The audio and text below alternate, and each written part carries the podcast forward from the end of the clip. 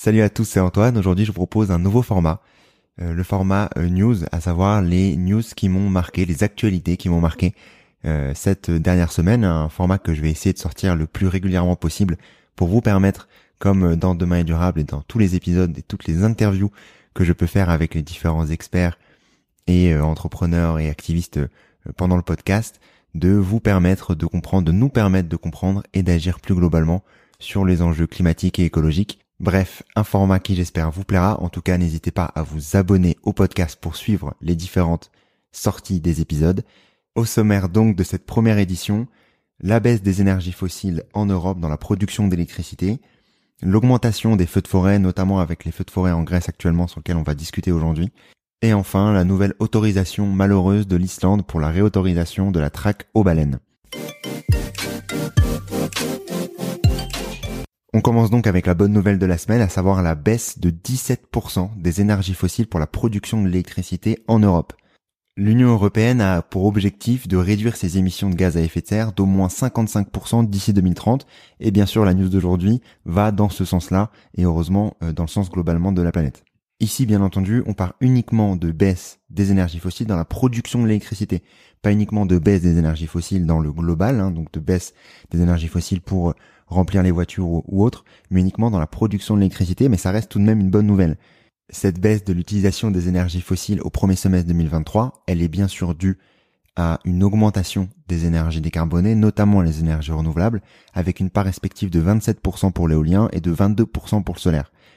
La bonne nouvelle, c'est que la majorité des pays vont dans ce sens-là, avec euh, pas loin de 11 pays dans l'Union européenne qui ont une baisse supérieure à 20%, et même 5, comme par exemple le Portugal, la Finlande ou l'Estonie, ont chuté de plus de 30% d'utilisation du coup des énergies fossiles pour la production de leur électricité. Pour avoir plus d'informations sur ce sujet, je vous propose de suivre directement ma newsletter. Je vous mets le lien dans la description où je vous propose un graphe du think tank Ember qui montre du coup les baisses dans les 8 dernières années des différents pays européens.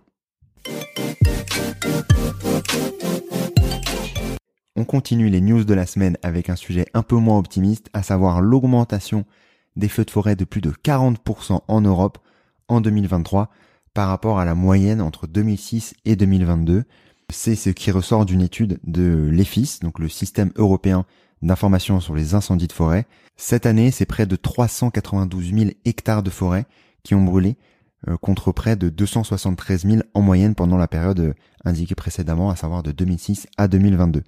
Bien entendu, c'est une mauvaise nouvelle parce que lorsqu'on va brûler, lorsqu'on va avoir des feux de forêt, on va avoir bien entendu une augmentation des gaz à effet de serre et notamment du CO2. Ce chiffre, il est sorti euh, notamment avant les feux de forêt qui ont lieu actuellement en Grèce. Des feux de forêt qui ravagent la Grèce et notamment la partie nord-est du pays, la forêt de Dadia, le pays qui donc affronte l'un des plus grands incendies jamais enregistré dans l'UE, cite le porte-parole de la Commission européenne.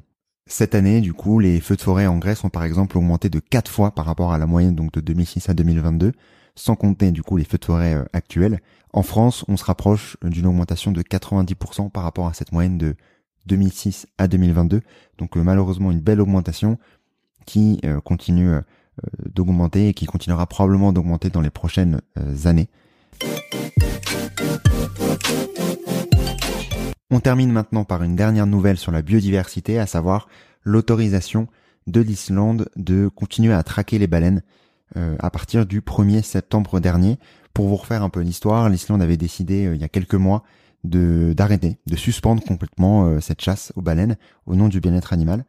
Et le gouvernement a fait machine arrière concrètement en décidant de revenir et de retuer les cétacés, mais en changeant de méthode de d'abattage plus, plus plus globalement.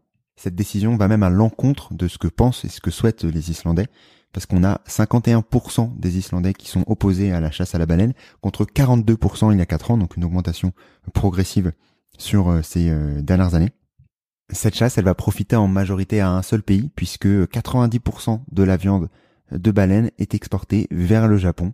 Euh, le seul point, disons, positif de cette nouvelle et de la nouvelle d'aujourd'hui, c'est que la licence d'exploitation, donc cette licence d'exploitation de chasse de baleine, de la chasse de la baleine, est censée être la dernière à être approuvée, notamment cette année, puisque la société qui est en charge de cette chasse ne devrait pas continuer l'année prochaine. Donc si on peut dire en effet une bonne nouvelle pour terminer l'édition du jour. En tout cas, j'espère que euh, ce nouveau format vous plaît. Si c'est le cas, n'hésitez pas à m'envoyer un message sur LinkedIn, sur mon mail ou directement à commenter euh, le podcast sur les différentes plateformes d'écoute. Bref, je vous dis à très bientôt pour un nouveau podcast, une nouvelle interview de Main Durable ou des nouvelles news écologiques. Salut